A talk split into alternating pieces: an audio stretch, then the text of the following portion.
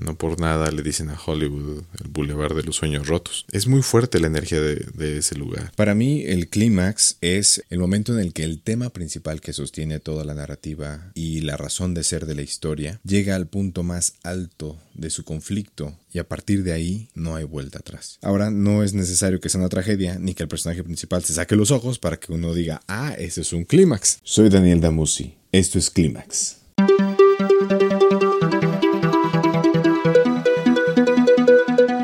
Estás escuchando Clímax, un podcast dedicado a los profesionales detrás de la escena, el trabajo del artista sobre sí mismo, los impulsos creativos, pensamientos y emociones que nos llevarán al clímax con Jorge Durán. Comenzamos.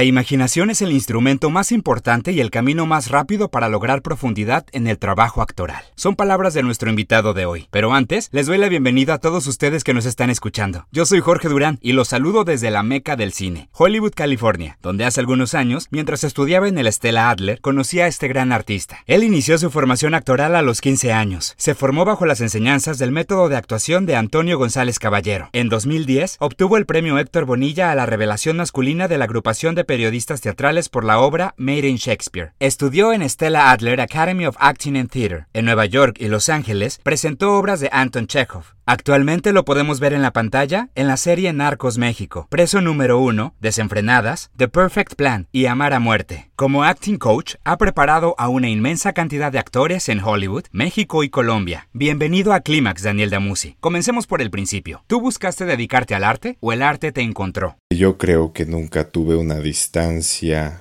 clara o incluso mínima con el arte. Es decir, creo que el arte siempre estuvo cerca de mí, de mi vida y siempre ha formado parte. Eventualmente ocurre que cuando llegas al arte te da eso que estabas buscando y te reconforta el corazón, el alma y la mente. Pero en cuanto a un inicio, en mi persona y en mi espíritu, en cuanto al encuentro artístico, creo que no hay porque siempre existió. Y creo que se debe a dos motivos que bien podrían ser uno. Y ambos o este único motivo se remite a mi infancia. Mi padre es novelista, por lo tanto en casa siempre había una historia que escuchar, una historia que contar o una historia que inventar. Y mi madre, aunque nunca se dedicó profesionalmente al arte, siempre estuvo muy cerca de la música cantaba en coros o dirigía coros y entonces en casa siempre había una canción que cantar. Eso hizo que el segundo factor llegara a mi vida o estuviera en mi vida, que es el juego. En mi casa siempre hubo mucho juego, nunca dejamos de jugar, en ningún momento dejamos de jugar. Incluso aunque a mí me fuera muy mal, porque así era, me iba muy mal en la escuela, y cuando llegaba con un problemas que no entendía, mi padre siempre trataba de hacérmelo entender a través de una historia o a través de un juego. Entonces el arte siempre estuvo presente en mi vida, porque yo creo que el juego es la primicia del arte. El primer paso de un artista es el juego, es jugar. Sin jugar y sin el juego y sin la aventura y lo desconocido que propicia en ti el juego, creo que es muy difícil lograr una comunicación con el arte. Ya deja tú crear arte, comunicarte con el arte. Si alguien no está dispuesto al juego, es muy difícil comunicarte con el arte o que te llegue o que reconozcas una obra de teatro, que te reconozcas en una obra artística, porque creo que el juego te invita a eso,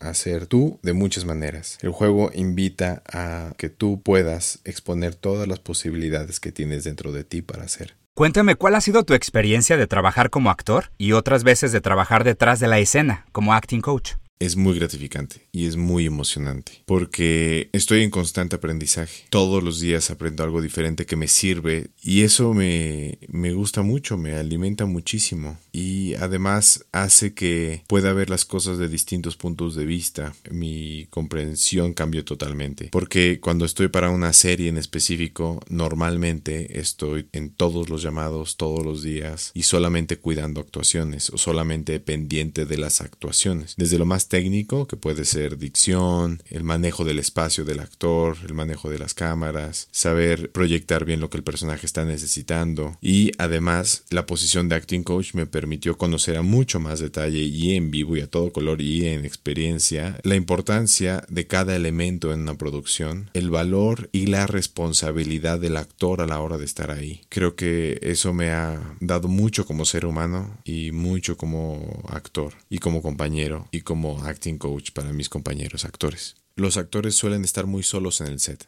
y yo creo que es algo que la mayoría de la gente no se da cuenta. A menos que estés y te lleves muy bien con tus compañeros actores y puedan estar platicando un buen rato y te llevas bien con, los, con el equipo de producción, con los asistentes. Normalmente el actor está bastante solo, sobre todo si son personajes que van a estar solamente un capítulo o dos, que tienen un máximo de cinco o seis escenas en toda la serie. Entonces el actor tiene que lidiar con muchas cosas, ya de por sí. Pero en el set tiene que estar atento a, a las indicaciones del director. A lo mejor el director tiene mucho muchísimas cosas en la cabeza, que es lo que normalmente ocurre. Hay directores que aún teniendo eso se toman el tiempo para platicar con cada actor, para ver este qué van a hacer, pero hay veces que la misma inercia del trabajo, sobre todo en las series, pues no te permite tener un, un, un acercamiento suficientemente profundo con el actor. Y el actor tiene que entender eso. Yo creo que ya se ha entendido bastante y uno tiene que llegar a hacer lo que tiene que hacer y hacerlo bien. Pero cuando ya es avanzado el proyecto, ya conozco más al director, ya sé qué quiere, ya sabemos qué tono se maneja en la serie, entonces yo ya puedo acercarme con él el actor que recién llega y comunicarle y ensayar con él para que llegue al tono en el que se está manejando la serie. Y eso ellos lo agradecen mucho, yo lo agradezco mucho. Si a mí me llega a tocar cuando estoy en set, yo lo agradezco muchísimo, muchísimo, porque sé que eh, mi mejor tarjeta de presentación es mi trabajo y solamente se va a ver bien si yo tengo más elementos. ¿no? Yo puedo llegar y hacerlo muy bien y, a lo mejor les, les encanta, pero si tengo más elementos que me ayuda a encajar dentro de la serie, a encajar dentro de la estética que se está trabajando y eso viene y me lo comparte un compañero que ya vio el ensamble completo y tiene en mente todo,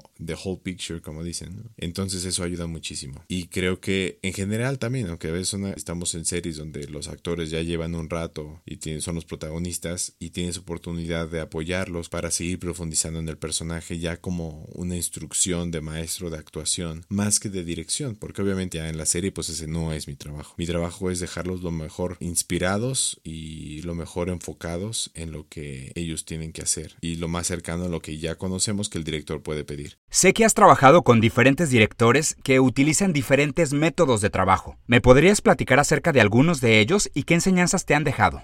Por ejemplo, con Tim McNeil, que tuve la oportunidad de que me dirigiera en The Seagull, la gaviota de Chekhov en Los Ángeles, y también tuve la oportunidad de asistirlo en la dirección de una obra de su propia autoría. Él me enseñó el amor por el teatro. Más bien me enseñó a comunicar el amor por el teatro. Te lo comunicaba. Cuando te daba una nota, te comunicaba su amor por el teatro. Te comunicaba su amor por la obra que estábamos haciendo, por el ensamble que estábamos formando, por el personaje que estabas interpretando. Y hasta si quieres el amor por ti como ser humano, dándote la oportunidad de ser. Sabía que te ibas a equivocar y estaba bien, pero ¿y si lo hacemos así? Y si probamos esto, y te hablaba como desde el corazón, y eso para mí fue una gran enseñanza porque venía además de una escuela mexicana, creo que más bien en general como latinoamericana, en la que por alguna razón sentimos que tenemos que hacer sufrir a los actores o a nuestros alumnos a veces, ¿no? Para que lleguen a lo que queremos. Y el, entonces nosotros también como alumnos y como actores asumimos un lugar de maltratados, porque pues así es esto, ¿no? Así es el arte y hay que sufrir y hay que llorar y si no me regañan y no me gritan es porque no estoy viviendo la experiencia artística mil y creo que ese es un error tremendo y brutal y criminal. Creo que está muy mal hacer eso. Ahora Tim podría gritarte y te podía gritar durísimo, pero sabía que cuando él lo hacía era porque ya no, ya no había marcha atrás, ya habías llegado a un límite.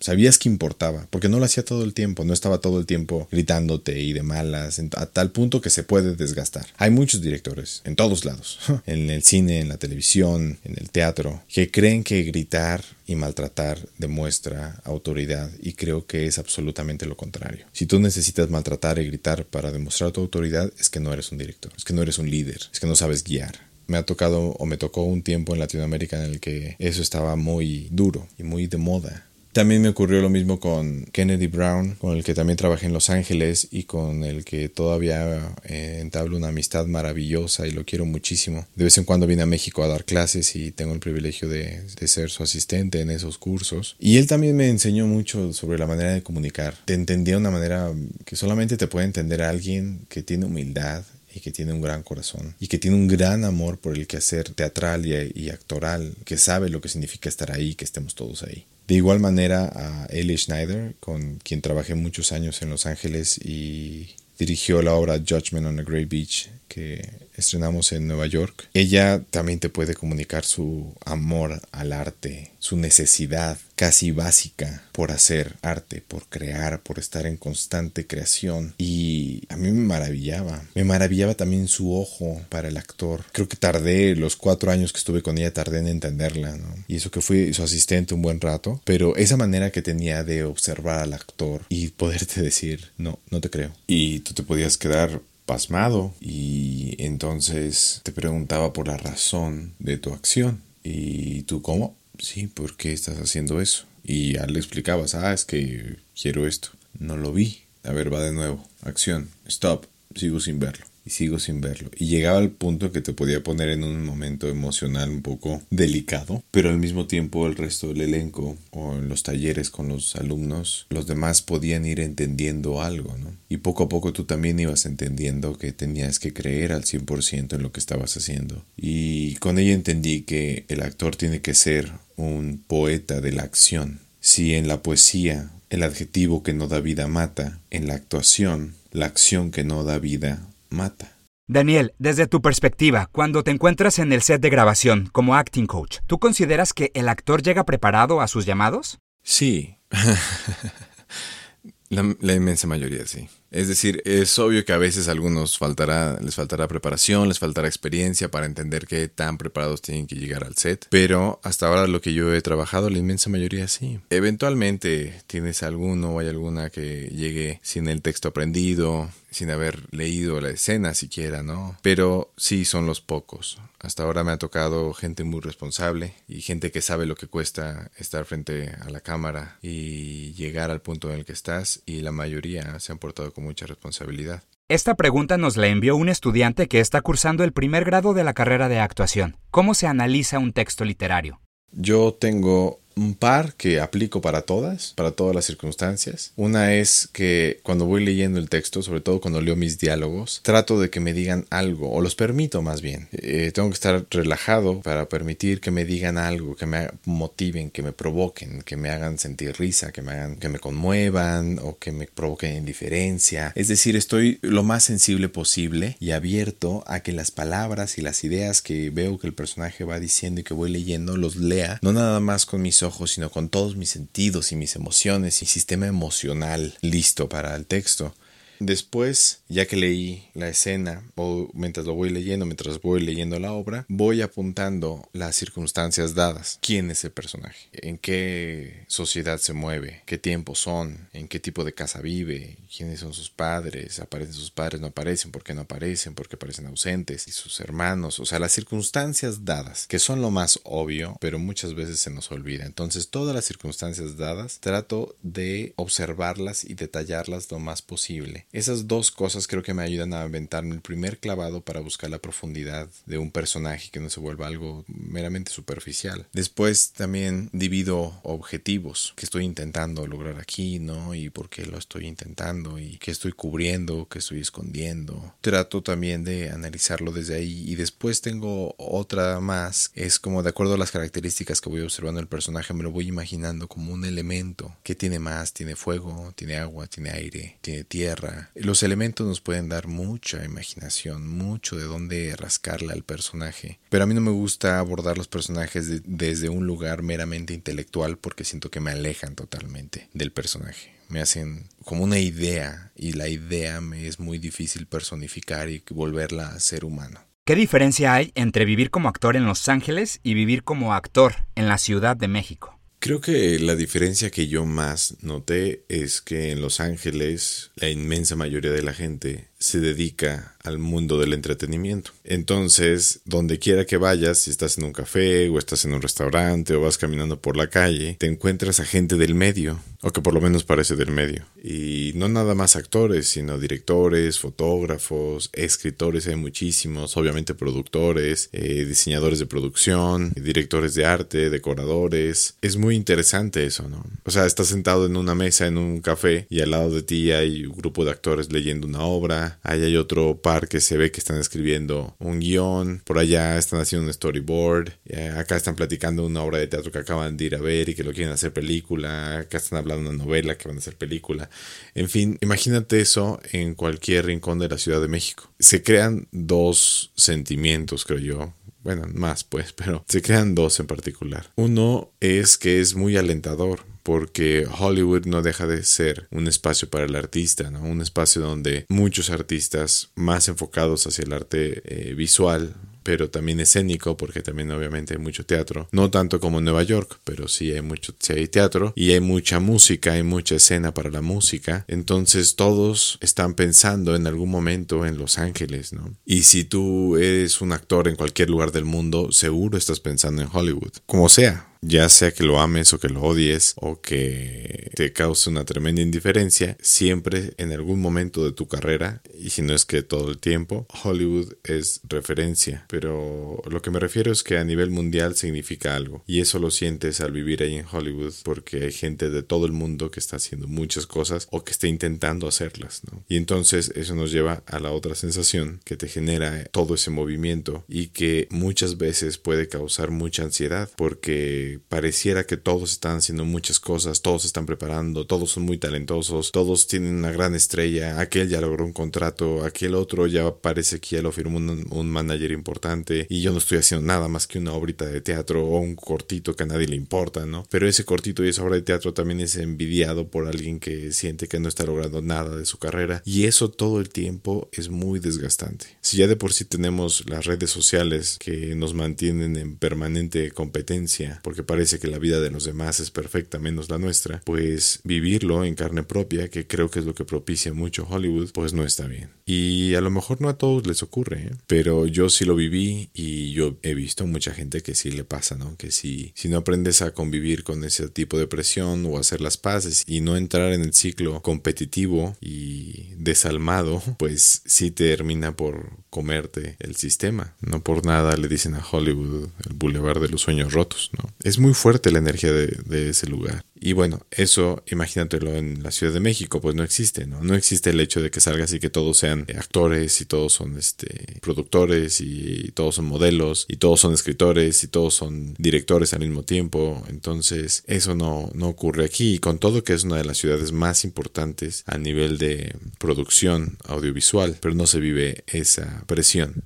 Entonces sí es una ciudad, Los Ángeles, de dualidades y de aprender a surfearlas y de confrontarte contigo mismo y permitirte abrir ventanas donde no sabías que había. Eso fue algo muy importante que a mí me dio Los Ángeles. ¿Qué consejo darías a las nuevas generaciones que desean dedicarse a la actuación y no saben cómo empezar? Yo sí creo en la preparación del actor y sí he visto que es mucho mejor un actor preparado a un actor que no está preparado. Creo que el actor preparado tiene mucho más posibilidades y mucho más rango. Hay mucha gente que está en contra de la preparación del actor porque creen que les va a quitar naturalidad o les va a quitar ese don natural que tienen. Y yo creo que en gran parte eso es flojera.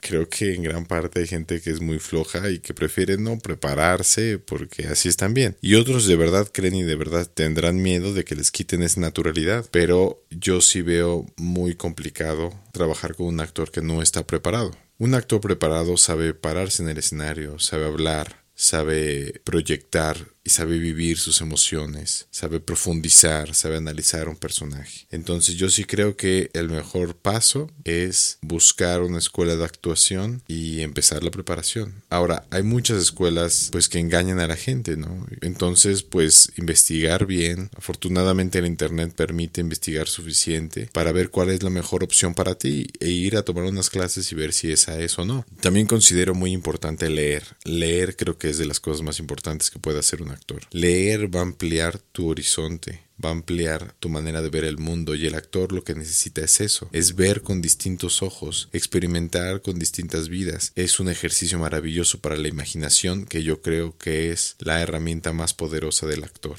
lee las tragedias griegas. Somos actores gracias al teatro griego, básicamente, y su necesidad de explorar las diferentes emociones del ser humano, tanto la tragedia como la comedia, y leer a los clásicos y entender de dónde viene ya la tradición moderna, digamos, de la actuación, creo que es también básica. Lee a Shakespeare, aunque no lo entiendas, lee investiga sobre él. Es un gran maestro. Yo siempre digo que Shakespeare inventó la actuación moderna, porque a través de sus textos nos enseñaba a actuar. Leer a diferentes autores latinoamericanos creo que también funciona mucho. Leer a los clásicos también del teatro americano como Tennessee Williams, Arthur Miller. Creo que leer teatro es una gran escuela.